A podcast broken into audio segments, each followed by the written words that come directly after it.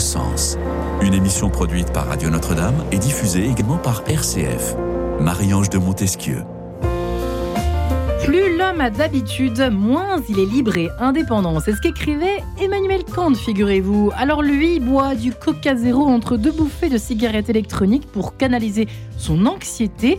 Comme le rapportait le Figaro mardi dernier, le nouveau Premier ministre Gabriel Attal a de petites habitudes qui lui permettent eh bien, tout simplement de tenir toute la journée et qui devraient probablement le suivre à Matignon. Et vous, quelles petites habitudes ou petites manies vous aident à garder le cap ou au contraire, quelles mauvaises petites habitudes voulez-vous voir disparaître de votre quotidien? Et pourquoi surtout est-il si difficile de s'en détacher parfois?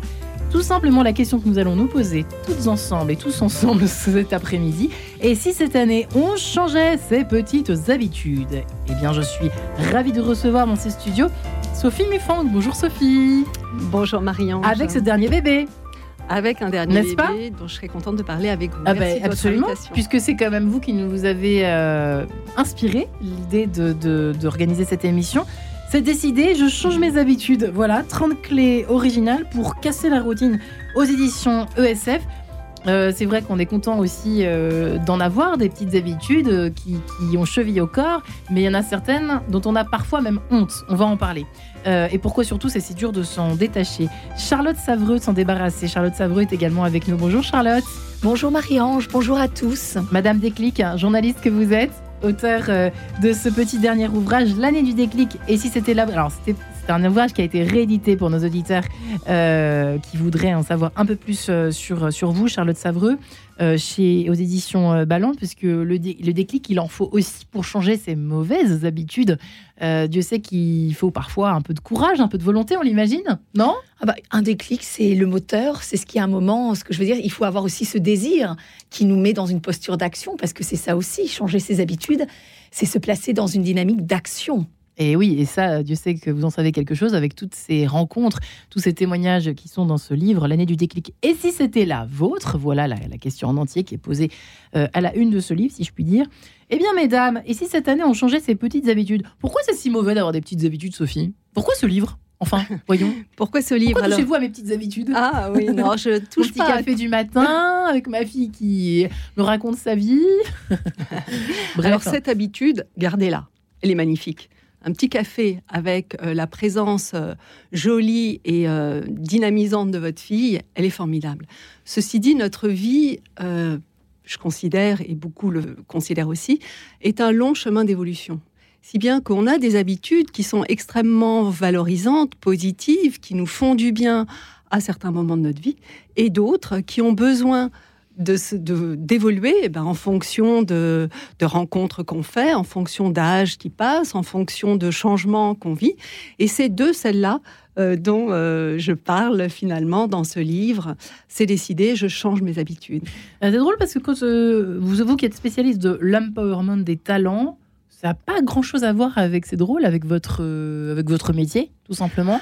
Alors, détrompez-vous, ça a totalement à voir. En tant que coach, euh, qui accompagne des managers et des talents dans leur développement professionnel, je suis en permanence avec eux en train de parler de changement et en train de les faire évoluer.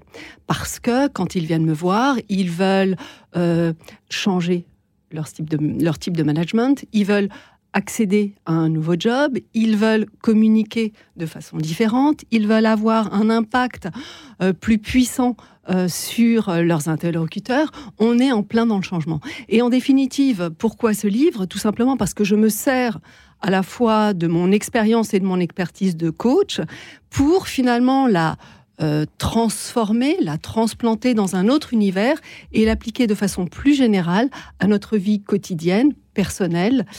Et c'est ça la passerelle, c'est ça le lien. Mmh.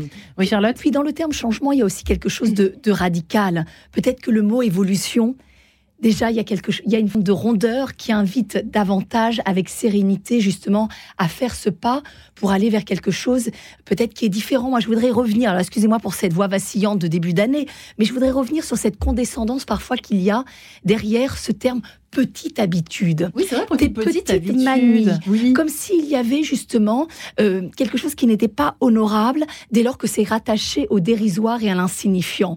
Mais finalement, on s'aperçoit, vous évoquiez ce petit café du matin, c'est l'odeur de l'herbe aussi qui vient d'être coupée, l'odeur du pain grillé. C'est aussi toutes ces petites choses qui viennent aussi magnifier notre quotidien.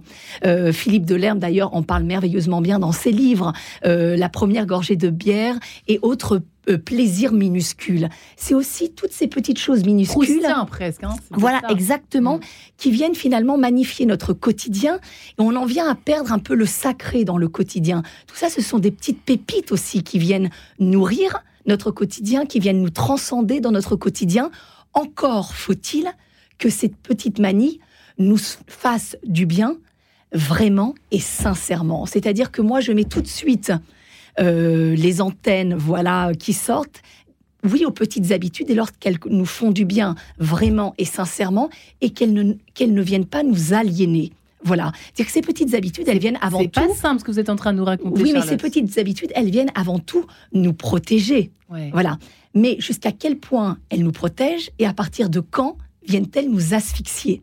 Donc il faut ah. faire finalement le tri entre ce qui nous protège euh, avec cette- ce qui nous offre cette sécurité qui vient nous offrir aussi la liberté, c'est-à-dire qu'on a finalement la liberté de notre sécurité. Donc oui aux petites, euh, aux petites comment habitudes qui viennent, qui ne sont pas là pour nous pour nous finalement nous faire contourner, euh, qui ne sont pas là pour nous faire perdre le fil de l'essentiel. hein.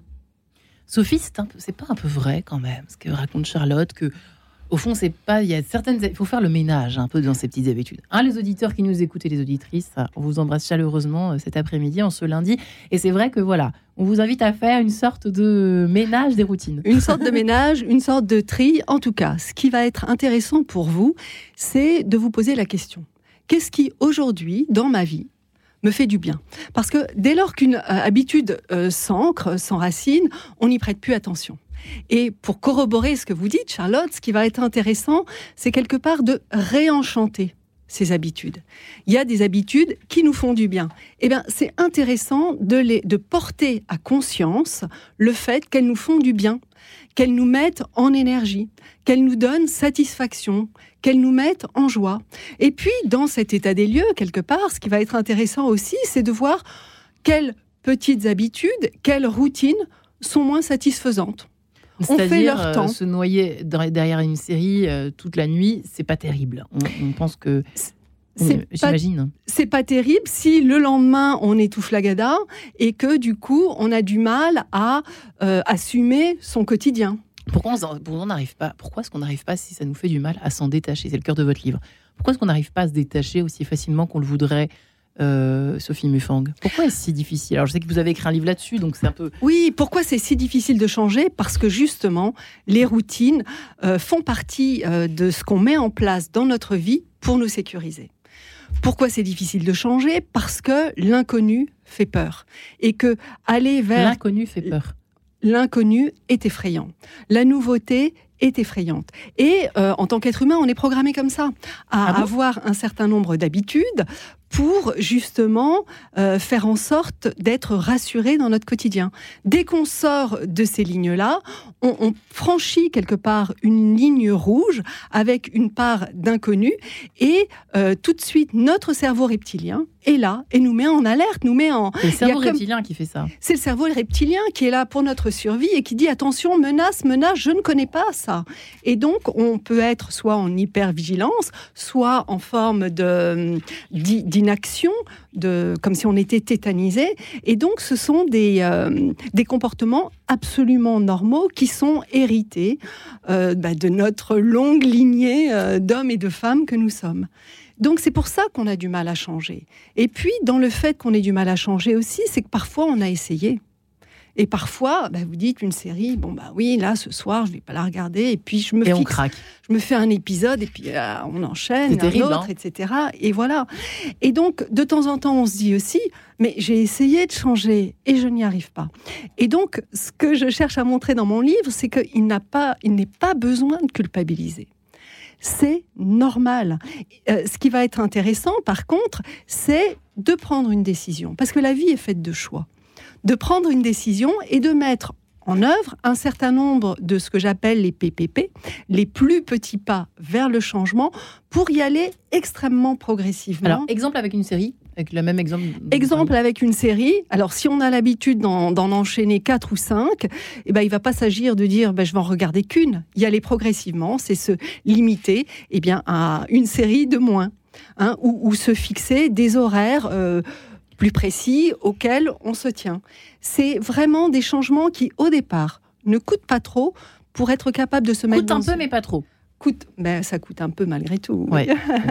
coûte un peu, mais pas trop, pour se mettre dans une dynamique et pour euh, qu'on arrive à, se, à comprendre que finalement, oui, c'est possible. Hmm. Ce soir-là, tiens, ben, j'ai pas réussi. Tant pis. Euh, le lendemain, eh bien, on réessaye à nouveau. Le lendemain, réussit. Eh bien, ce qui va être intéressant aussi, c'est de faire un petit temps d'arrêt, de dire, tiens, je me félicite, je vais recommencer demain. Et le lendemain, on reste à quatre, et une fois que cette petite habitude est prise, eh bien, on passe à trois, etc. Ce qui va être intéressant, c'est d'y aller progressivement, pas à pas. Ouais, là, on, mm. parle évidemment de la, détox digitale. Euh, Charlotte Savot, on en a tous besoin. Euh, effectivement, le, déclic se décide quand même, vous l'avez dit. Et la politique du petit pas, vous la partagez aussi de votre côté? Ah bah oui, de toute manière, progressivement, hein, la douceur, ça nous est toujours plus, plus favorable. Moi, je voudrais revenir sur euh, les petites habitudes, garder celles qui nous font du bien. Moi, je, je vais rajouter deux adjectifs que j'ai dit tout à l'heure, qui nous font du bien, enfin pas des adjectifs, hein, plutôt des adverbes, vraiment et sincèrement. C'est-à-dire qu'il y a des personnes, moi je me méfie toujours, je trouve que les, euh, ce qui doit nous interpeller, c'est dès lors que quelque chose est excessif et répétitif. Il y a des gens qui vont vous dire, mais moi le sport, je veux dire, ça me fait du bien. Jusqu'à quel point ça me fait du bien? À partir de quand? Ça, se retourne contre moi. Il y a des gens vrai qui font du ménage, qui vont dire mais moi ça me fait du bien de sentir ma maison propre. Oui, mais ce que je veux dire, tout ce qui est excessif, il y a un moment, les gens qui passent leur vie à faire du ménage. Non mais c'est-à-dire, non mais heureusement que vous n'êtes pas chez moi. non, non mais vous voyez, c'est-à-dire que les gens à un moment la drogue du ménage. Non mais voilà, c'est-à-dire c'est une manière, c'est une activité en solitaire, c'est une manière qui nous enferme au sens propre comme au sens figuré. Le sport, quand il devient excessif, rien n'est poison, tout est une question de dosage. Il y a un moment, c'est-à-dire que plutôt que de vous faire du bien, vous allez au contraire produire des radicaux libres qui vont rouiller votre corps. Donc jusqu'à quel point ces blessures physiques auxquelles vous êtes confrontés viennent finalement aussi prendre le, le relais de blessures peut-être plus émotionnelles, plus psychologiques. Donc être vigilant à ces petites habitudes qui, d'apparence, nous font du bien, mais nous font-elles du bien vraiment et sincèrement? C'est-à-dire la difficulté à quitter aussi euh, ces petites habitudes, c'est qu'on est aussi au pays des doudous. C'est-à-dire que si on, y vient, non mais c'est-à-dire que euh, moi ce matin mon petit garçon est parti avec son doudou à l'école, c'est tout à fait normal, c'est un enfant, il, il est invité à se projeter dans l'altérité, dans le contact aux autres. Mais nous adultes, on, est là finalement pour, pour, euh, pour être au plus proche de notre liberté. Et pour être libre, il faut aussi être responsable. Et je reviens au pays des doudous, c'est-à-dire tout ce qui est proche de l'oralité, le tabac. Il y a des gens qui, quand ils prennent cette bouffée de cigarette, vont vous dire oh, ça me fait du bien. Non, mais est-ce que ça te fait vraiment du bien, vraiment et sincèrement? Est-ce que ça n'est pas une illusion qui t'éloigne de l'essentiel? Est-ce que ça n'est pas l'arbre qui cache la forêt? Donc tout ça, c'est les doudous qu'on met à la bouche. C'est le café, c'est le sucre, le sucre, ce que je veux dire. Et c'est tout ça qui nous place je dans prends cher, je prends cher. Non mais c'est tout ça qui nous, qui nous place dans une posture finalement de dépendance et qui nous empêche d'aller vers cette liberté et vers cette forme de responsabilité, comme le disait Sophie, dans notre capacité de réflexion, dans notre capacité de décision, dans notre capacité aussi à avoir du sens critique. Donc là aussi, c'est un moment loin, hein. prendre du recul même et se regarder fonctionner. Est-ce que cette petite habitude euh, m'est vraiment favorable? C'est quoi votre, votre... Vous avez fait le ménage, j'imagine euh, euh, dans votre jardin, si je puis dire. non, mais euh, Charlotte Savreux, vous, il y a des habitudes que vous avez euh, auxquelles vous avez mis fin radicalement ou pas dans votre vie par rapport à avant? Bah, par exemple, euh, alors radicalement, moi j'aime pas le radical, D'accord. parce que je trouve que finalement. Bah, comme le disait Sophie, progressivement y aller en douceur. Voilà, c'est comme un enfant, ce que je veux dire, qui est en état de dépendance. C'est quoi votre doudou Les parents. C'est quoi votre doudou? Vous avez un doudou, vous ou pas? Moi, c'est le café. Notamment. Moi, le mon doudou, moi, bah, par exemple, une petite habitude que j'adore et qui me fait du bien, c'est d'aller travailler dans les cafés avec mon ordinateur le matin. Voilà, c'est un bonheur. Je dépose mon petit garçon euh, à vélo à 8h30 à l'école et ensuite j'aime aller le matin dans l'énergie du matin avec mon ordinateur, euh, voilà, faire mes travaux d'écriture. Euh, j'adore ça. Ça fait partie des petites habitudes et qui, me servent, puisque je suis connectée aux autres.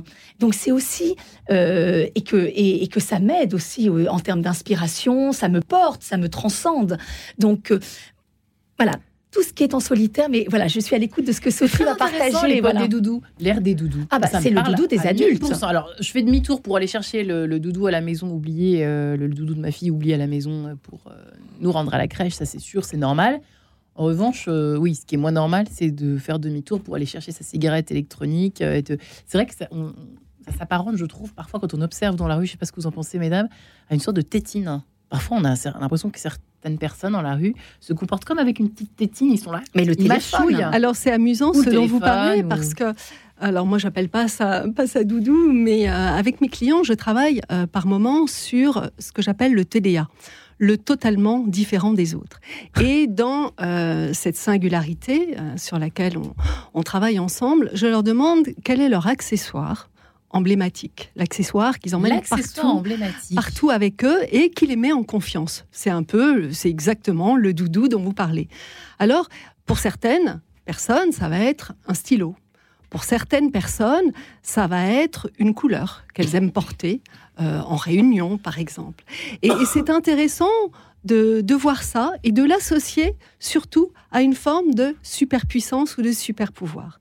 Parce que quand on parle de euh, changer ses habitudes, il y a euh, bah, dans mon livre un certain nombre d'aspects que je mets en évidence, et notamment ce sur quoi je veux vraiment insister, c'est en tant que coach, on ne peut pas changer les événements qui nous arrivent. On ne peut pas changer les autres. La seule chose sur laquelle on ait une capacité d'action, c'est nos pensées et nos comportements. Et c'est la raison pour laquelle c'est grâce à cette approche cognitivo-comportementale qu'on peut faire évoluer nos petites habitudes. Et là où j'aimerais aller un petit peu plus loin, c'est qu'il y a un certain nombre de, euh, de manque de confiance que je perçois à travers les personnes que j'accompagne. Et je trouve que ne pas se faire suffisamment confiance, avoir une image de soi dévalorisante, c'est une mauvaise habitude. Un petit pouce au crime pour les mauvaises petites habitudes au pluriel dont on a parlé depuis le début de l'émission. Exactement. et euh, le message que je veux faire passer, c'est euh, à chacun et à chacune, vous avez la possibilité d'augmenter votre capital confiance, vous avez la possibilité d'améliorer justement euh, cette mauvaise habitude que vous avez à vous mésestimer ou à vous mal juger. Eh bien, cette option, me semble tout à fait intéressante, en tout cas exploitable juste après euh, Quel canto oime de Ludovico Agostini, s'il vous plaît, interprété par l'ensemble Dulce Mémoire. À tout de suite. En quête de sens, une émission produite par Radio Notre-Dame et diffusée également par RCF.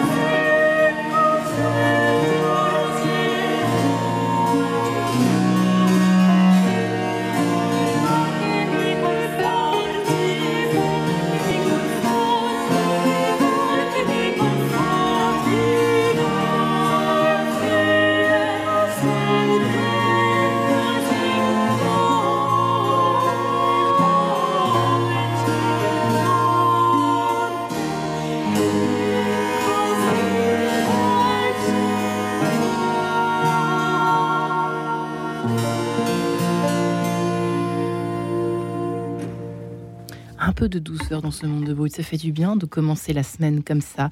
Ici, c'était. Et si cette année, on changeait tout simplement ces petites habitudes Ça aussi, ça peut nous faire du bien. La preuve avec Charlotte Savreux, journaliste et auteur de l'année du déclic. Et si c'était la vôtre, chez Ballon. Et pourquoi pas? Tiens, cette année, c'est celle-là. Je la sens, ce petit déclic.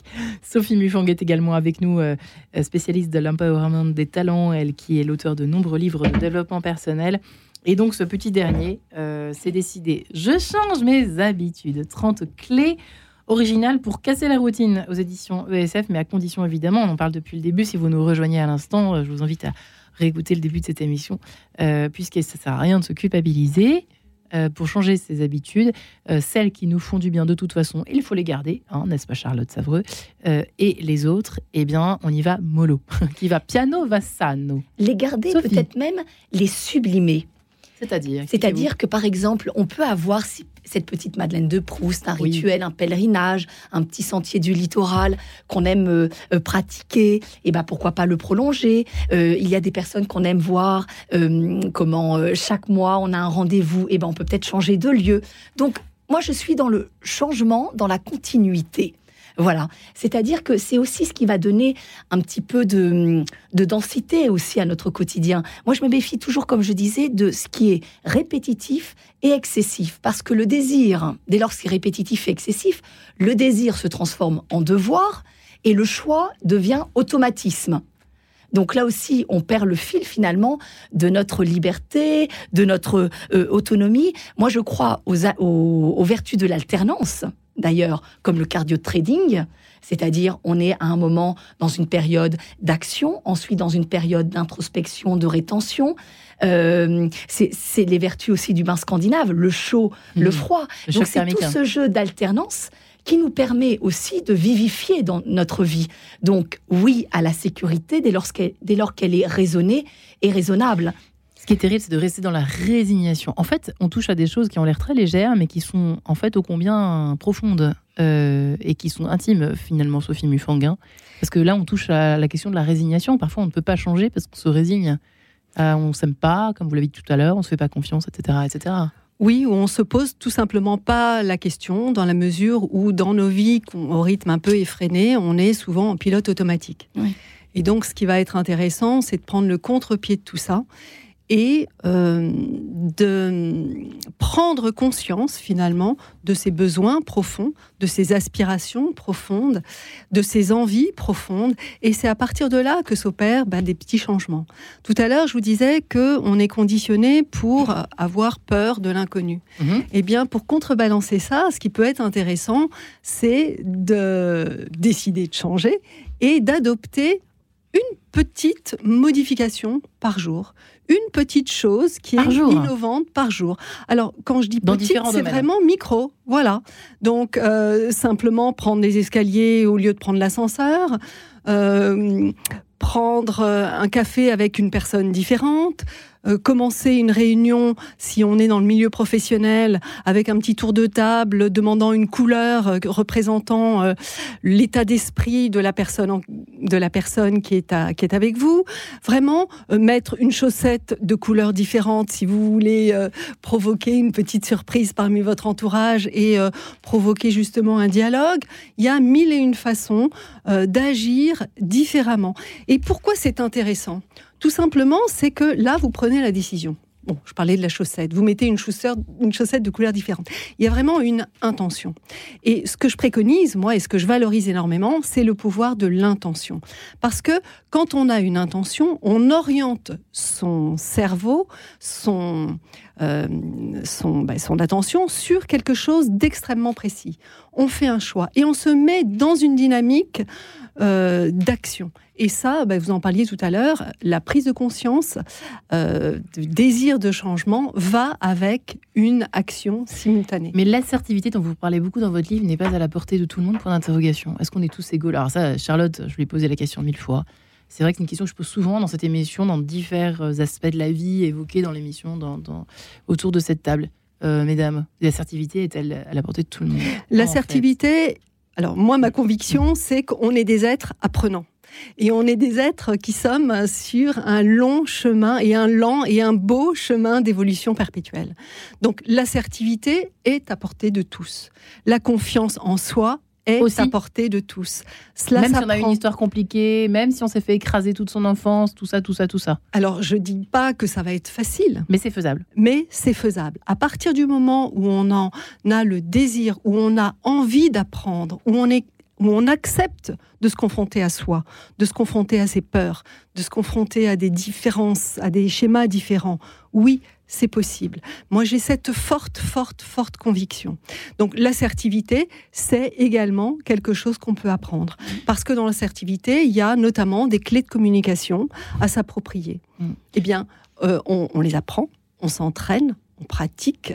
Euh, On ne lâche tout rien. ça, on ne lâche rien. Évidemment, ça prend du temps, ça demande énormément de ténacité, parce que le changement ne se fait pas du jour au lendemain. Et pas tout seul. Et ne Pas se tout fait seul. et ne se Avec fait un pas doudou, évidemment, Charlotte. Oui, alors l- l- l- vous disiez l'envie d'apprendre, mais l'envie de vivre. C'est-à-dire qu'on est tous à l'école de la vie sans exception.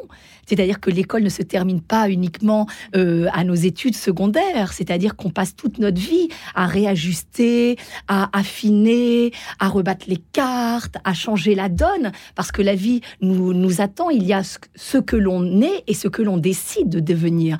Et moi, je dis souvent euh, que j'ai élu le mental fournisseur officiel d'alibis, c'est-à-dire qu'on a une capacité à se trouver des alibis extraordinaires pour ne pas aller décrocher notre victoire. C'est tellement vrai. Voilà, donc c'est juste l'envie de vivre, d'être présent, euh, de ne pas seulement exister, On de peut ne en pas citer quelques-uns, traverser des la vie. On peut en citer quelques-uns des habituels, du style. Ah bah les euh, enfants, l'argent, Le l'âge. destin euh, me fait toujours. euh, les autres. je n'ai pas le temps, gagner. je n'ai Voilà. pas de chance, ça Voilà, j'ai pas de chance, hein. Bon, C'est toujours les autres Oui, et qui puis et c'est pas moi. toujours, voilà, c'est-à-dire que c'est pour ça que je me suis intéressée à ces parcours aussi de personnalités dont on connaît le versant sud, la réalisation. On imagine toujours que c'est plus facile pour les autres.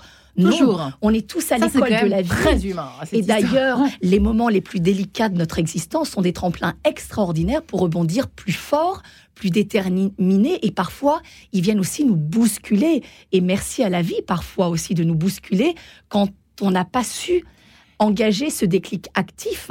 La vie va nous imposer d'une certaine manière un déclic passif qu'on n'aura pas choisi, mais qui sera favorable à notre trajectoire. Exemple d'une personnalité juste avant, euh, Ouais. je- Charlotte, pardonnez-moi Sophie, Euh, exemple d'une personnalité dans votre livre qui ressemblerait à ce que vous venez de dire, qui, qui aurait vécu ça, ce passage de, de euh, du, enfin pas du nez, du chaos, euh, l'espèce de, de, de passé chaotique et qui Oh. s'est relevé comme ça. Je vais euh, prendre un cas. Je vais prendre le cas. C'est pas forcément les plus connus, mais c'est les cas pour moi les plus extrêmes. Euh, euh, Nicole Castioni. Voilà. Alors, en une phrase, parce que je voudrais pas occuper euh, l'espace de l'émission sur ces témoignages, mais euh, Nicole Castioni, ancienne, ancienne prostituée, qui aujourd'hui euh, est au tribunal euh, criminel de Genève et qui est juge au tribunal criminel de Genève. Waouh. Voilà. Donc je donne ces cas extrêmes, ce ne sont pas les personnalités les plus connues du livre, mais pour montrer à quel point on se trouve des limitations, des freins qui ne sont pas raisonnés et raisonnables.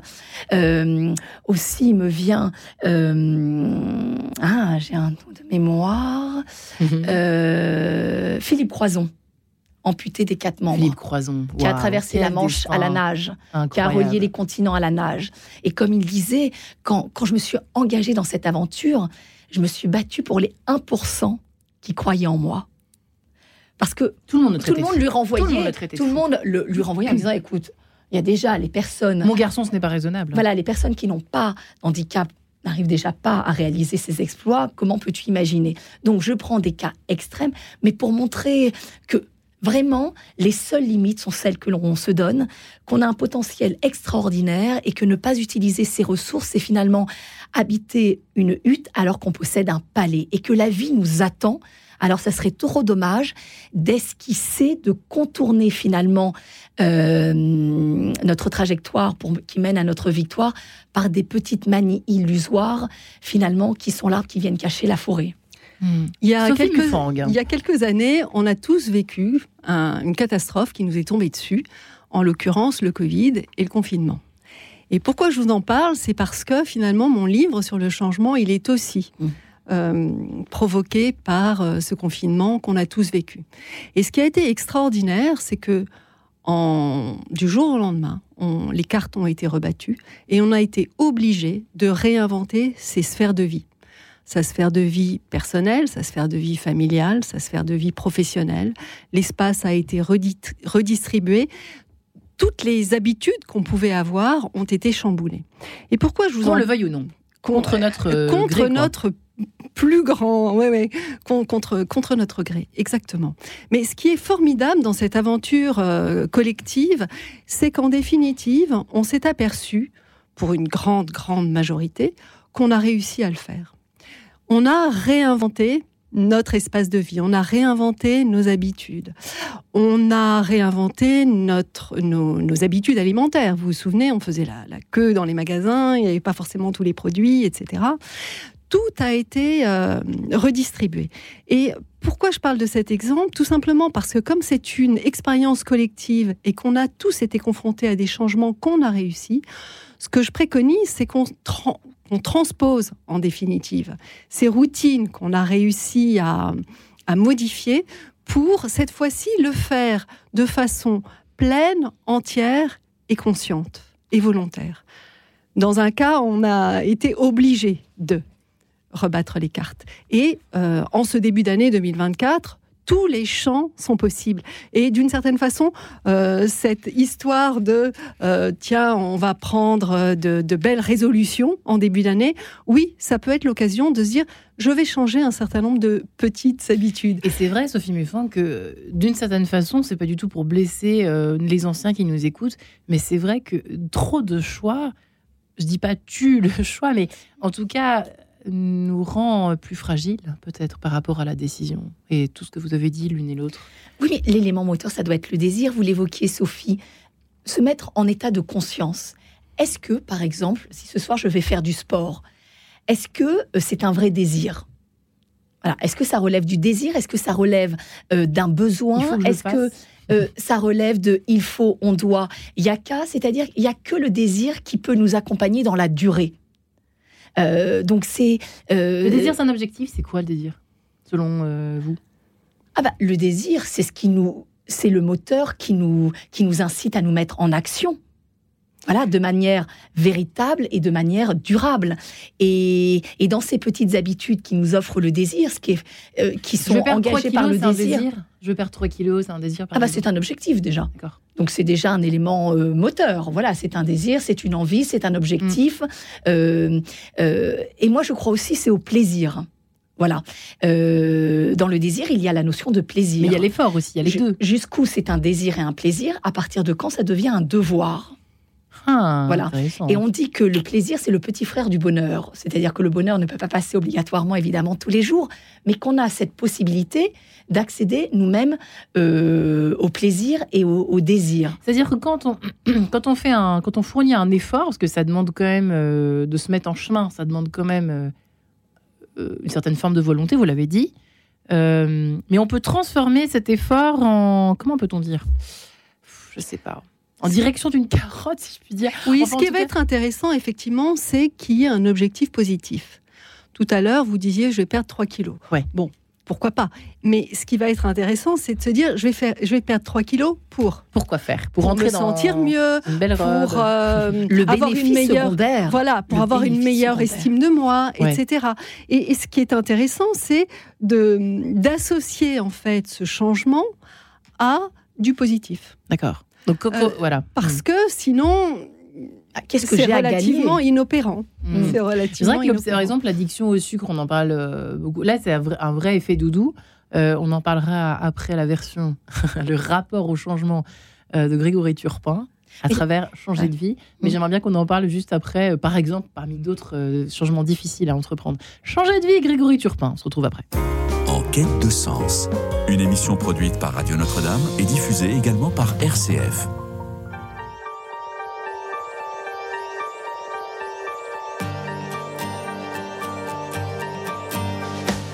Quand on regarde ailleurs, on se trompe souvent de chemin.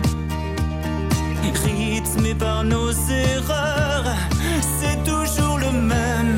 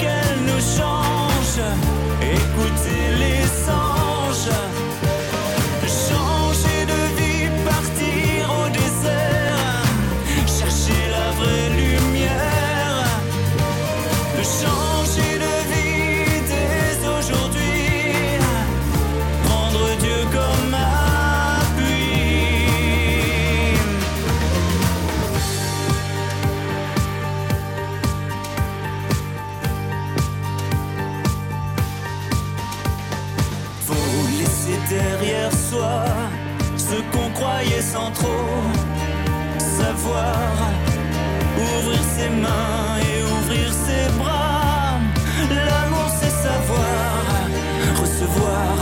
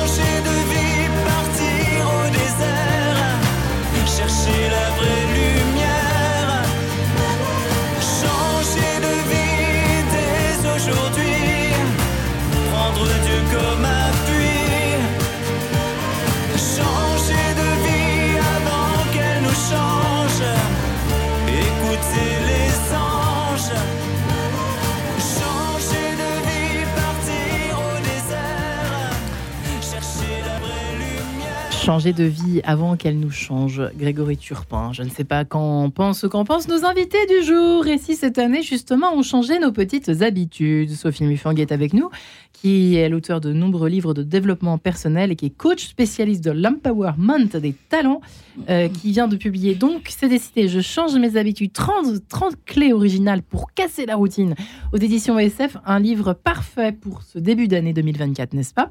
Charlotte Savreux est également avec nous, elle qui est journaliste, euh, qui a publié de son côté l'année du déclic. Et si c'était la vôtre, euh, à l'exemple évidemment de nombreuses personnalités qu'elle a interviewées dans cet ouvrage et qui peuvent nous inspirer. C'est vrai que c'est souvent très inspirant de, de, de, de, suivre. Alors nous, on a les saints, évidemment, dans l'Église, qui peuvent être de sacrés modèles de vie, mais pas seulement. C'est vrai que d'avoir aussi euh, l'exemple de personnalités plus ou moins connues, peu importe, mais qui, qui, qui, qui sont passées par des choses, des caps très difficiles dans leur vie et qui s'en sont sortis haut la main grâce à cette prise de conscience que on peut être euh, rallumer ses moteurs, les moteurs de l'avion et décoller à nouveau.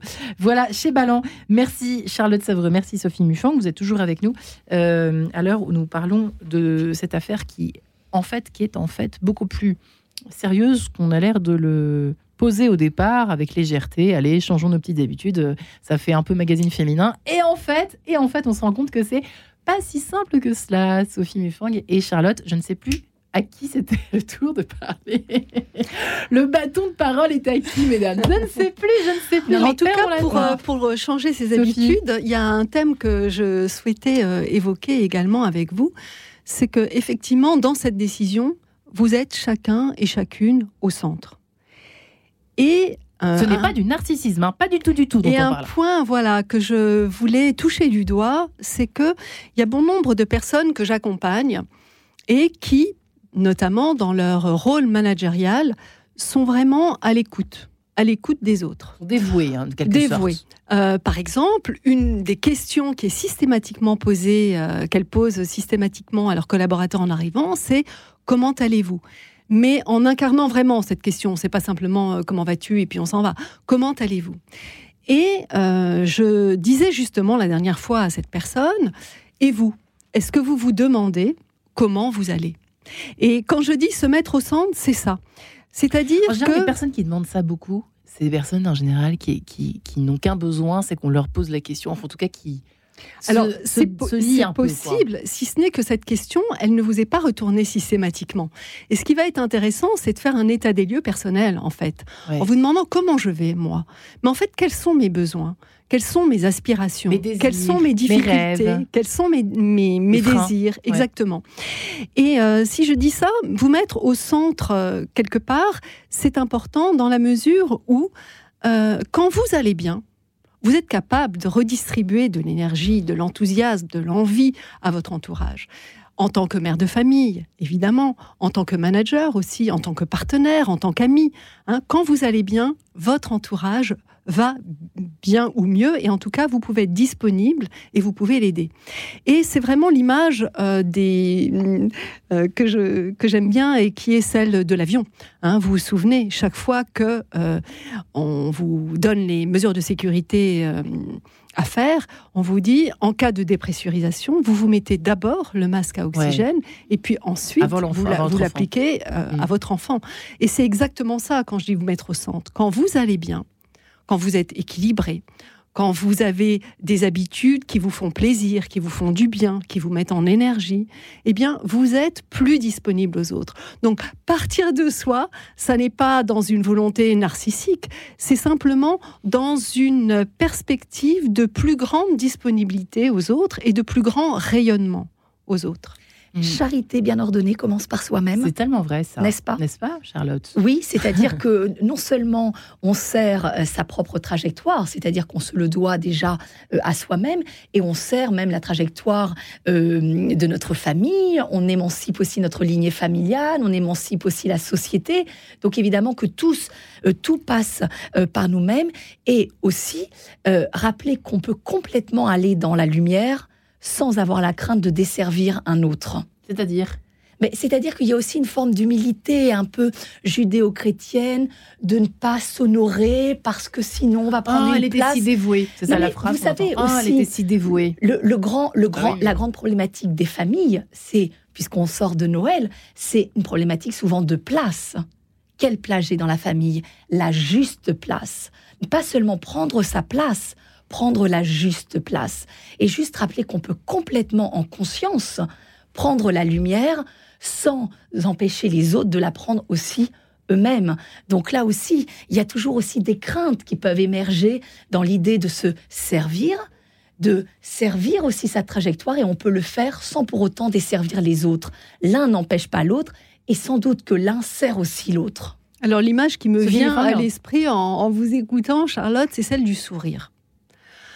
Hein, Parce que quand on sourit, finalement, évidemment, euh, on a un visage plus lumineux, et- mais qu'est-ce qu'on envoie? On envoie un message, on envoie le message, tiens, je vais bien, tiens, je suis disponible, je suis là pour t'écouter. Et ce qui est formidable pour le sourire comme pour la lumière dont vous parliez, c'est que c'est contagieux. Mm. hein, puisque en général, on répond à un sourire. Et ça met dans une dynamique d'échange, ça met dans une dynamique euh, positive. Et euh, c'est c'est quelque chose dont vraiment on peut user et abuser, mais sans aucune modération. quoi. Mm. Et pour revenir aussi dans euh, le fait d'être essentiel, ce premier pas qu'on évoquait ensemble hein, durant la pause musicale, euh, on, on m'a souvent dit, mais le déclic, c'est quoi? Le déclic, c'est quand l'envie devient plus forte que la peur. Et lorsqu'il y a cette l'envie vie devient plus forte que la peur, c'est-à-dire que l'équation s'inverse, et là, il y a cette envie, il y a ce désir qui peut, qui va nous, nous, nous, pousser finalement dans une mise en action saine et, et sereine.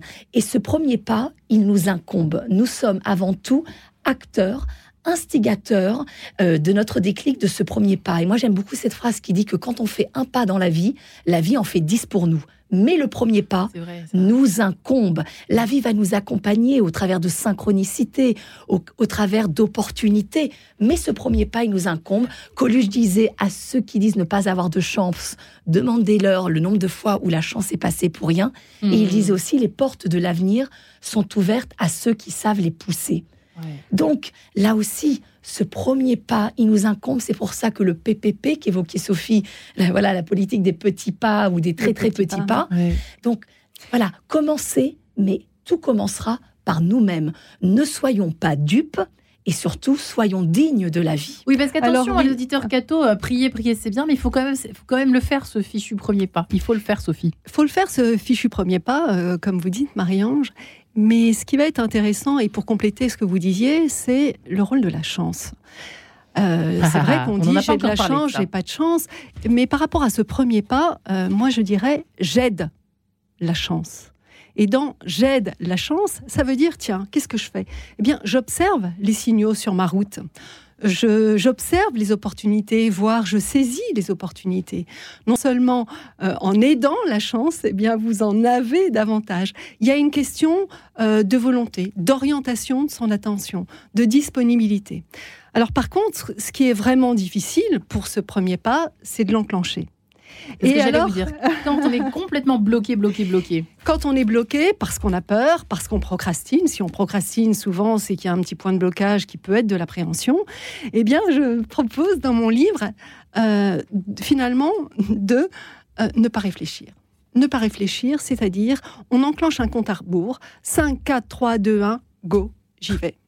Mon réveil sonne, 5, 4, 3, 2, 1, go, j'y vais. Je ne mets pas sur snooze, parce qu'en mettant sur snooze, qu'est-ce qui se passe? Finalement, je suis pas forcément dans un confort euh, très agréable, puisque je sais que 10 minutes plus tard, je vais à nouveau entendre cette sonnerie de réveil. Donc 5, 4, 3, 2, 1, go, j'enclenche. J'ai un coup de fil difficile à passer, ou familialement, ou professionnellement. 5, 4, 3, Allez, 2, je me 1, lance. go, je Et compose le souvent, on numéro. est satisfait après quand on Je fait. compose le numéro. Ouais. Et, et ça, c'est une méthode euh, très simple, mais qui permet d'enclencher quelque chose.